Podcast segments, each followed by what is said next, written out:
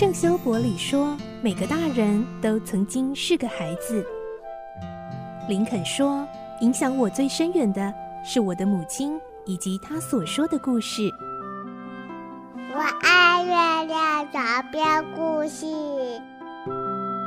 晚安，月亮床边故事。小青姐姐邀请每一位大孩子、小孩子一起听故事，不管多忙，也要和你一起听故事。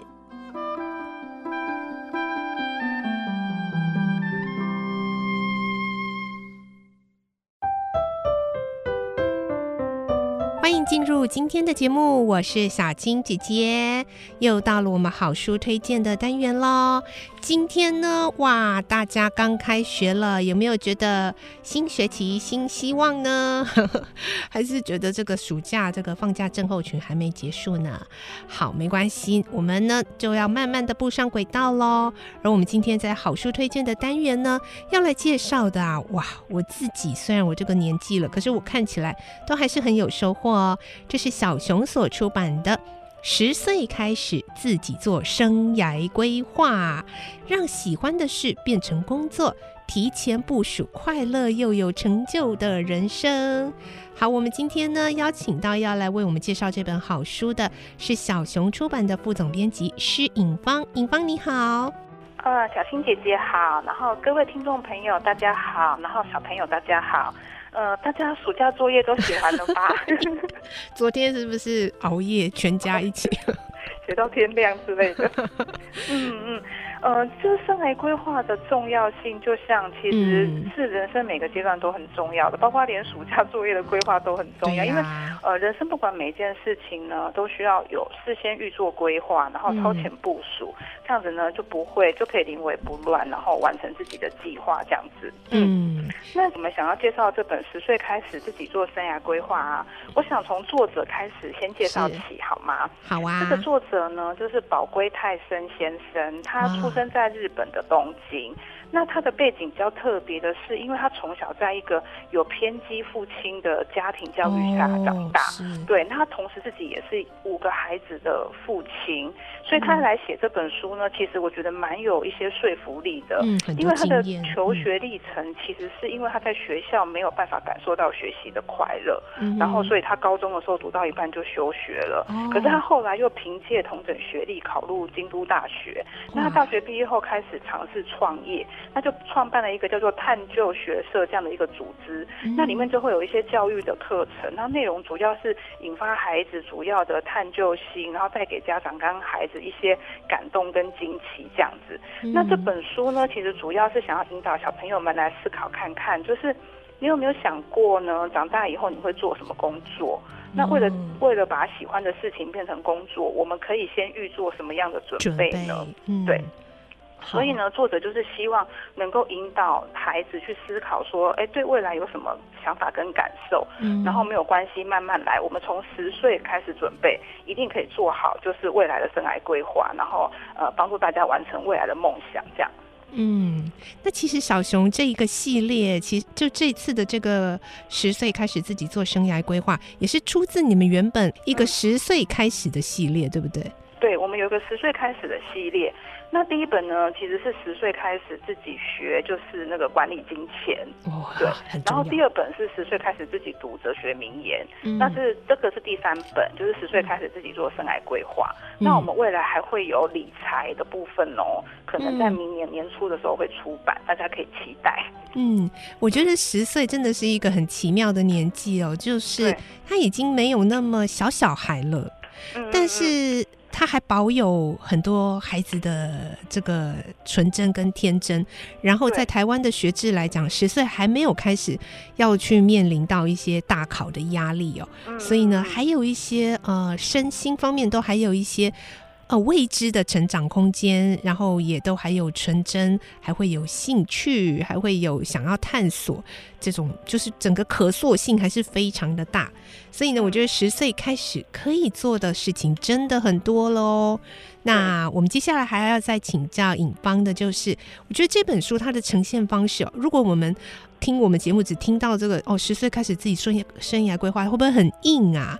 可是他这本书很可爱，里面有好多，就整个就很 colorful。然后，呃，我也很喜欢它的这个纸质这样铜版的印刷，然后它的编排，是不是可以为我们介绍一下它的呈现的内容跟特色呢？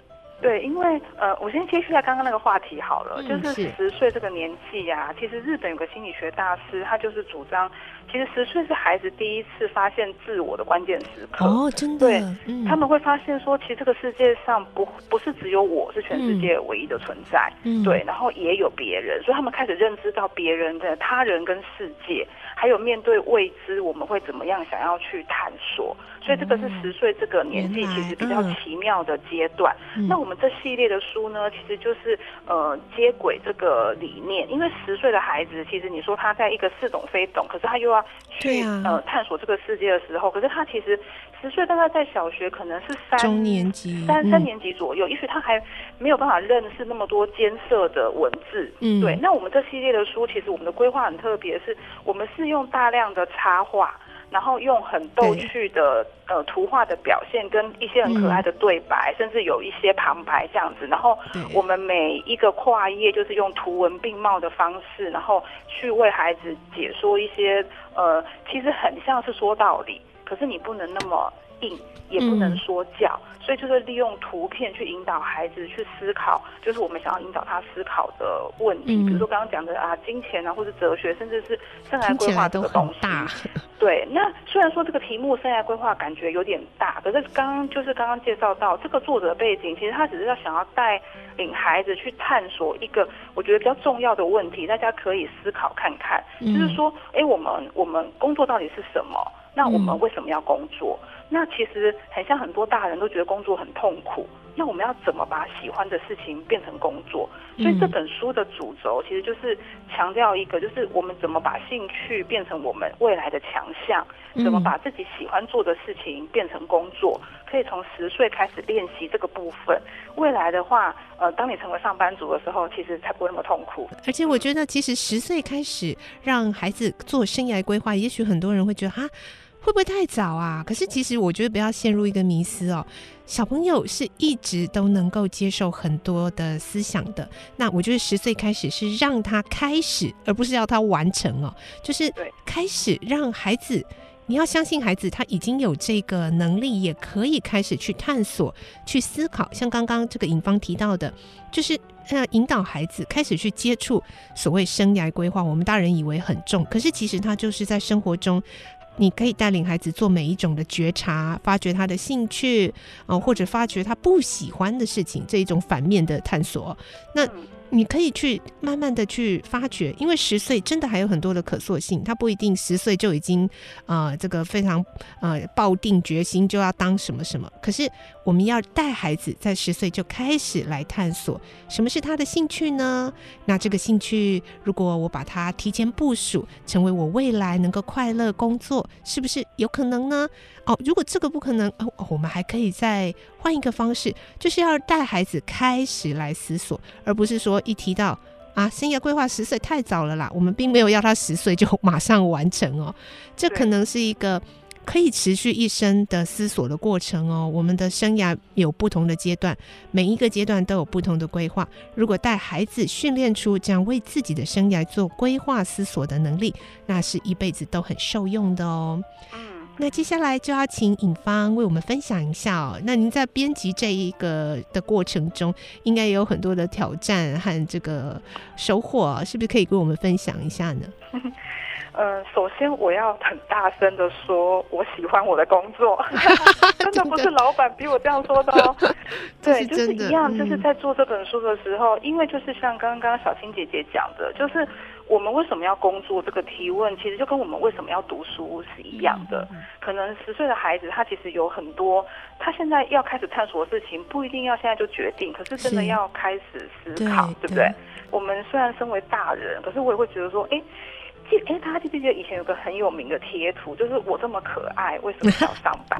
对，那你看哦，工作这个问题，其实就像我刚刚讲的，连大人可能都觉得哦、呃、很难，或是很难解，嗯、或是哎我我万万一我不喜欢我的工作怎么办？连大人都不一定能够解决的课题，那大家可能会去思考说，哎，孩子有必要关心吗？嗯、那从什么时候开始要讨论这个那个话题？那也就是这个就是我们这本书。想要探究的，如果你可以提前思考、提前准备，跟提前搜寻你喜欢做的事情，并且想办法把喜欢的事情变成工作，那是不是可以未雨绸缪的解决？就是，哎，万一我长大以后不喜欢我的工作怎么办？所以一样套到这本书。其实我在做这本书的时候，我我真的觉得我编了一本很棒的书，因为它也不断的为我自己打气。呃，所以我我很想把这本书介绍给大家，因为我觉得这本书可以为大家打气，甚至可以为未来解答。对，嗯嗯，好，那我们今天最后呢，要来进行赠书活动喽。我们要请尹芳来为我们公布今天的通关密语是：把喜欢的事变成工作。好，我们今天 Podcast 的节目说明栏就会有呃赠书活动的天文连接，点进去之后呢，去回答今天的。通关密语，把喜欢的事变成工作，就有机会得到今天的好书喽。